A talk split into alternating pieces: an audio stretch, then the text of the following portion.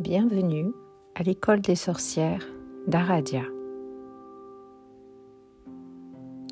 Je vous emmène sur les traces des sorcières, de leur histoire jusqu'à aujourd'hui.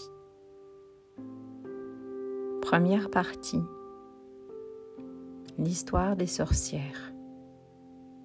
Avant toute chose, sachez une chose le plus grand des pouvoirs, c'est la connaissance de soi, principe d'une sorcière.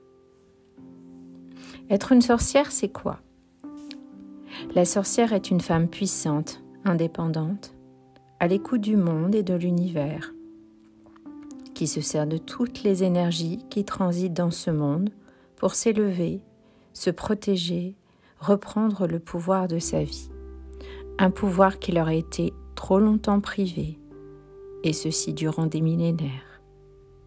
Se définir comme une sorcière, c'est prendre le pouvoir d'une certaine manière, en réaffirmant son indépendance, cette capacité que nous avons tous à trouver les solutions face aux problèmes, mais également cette force en nous afin d'atteindre le but de nos objectifs, tout en luttant contre l'enfermement, les croyances et les pensées de notre monde.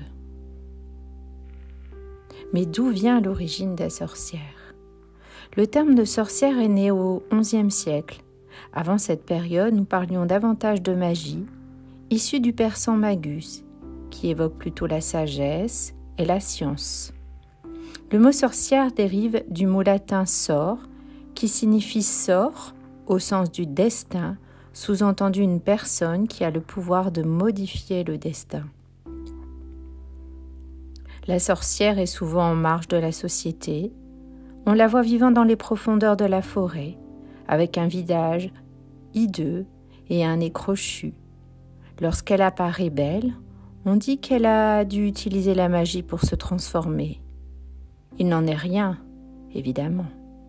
La sorcière est une femme qui a su accueillir sa puissance et son pouvoir intérieur. En réalité, il n'existe pas de définition exacte de la sorcière. Car il existe en chacun de nous une sorcière. Ce qui définit avant tout une sorcière, ce sera la connaissance d'elle-même.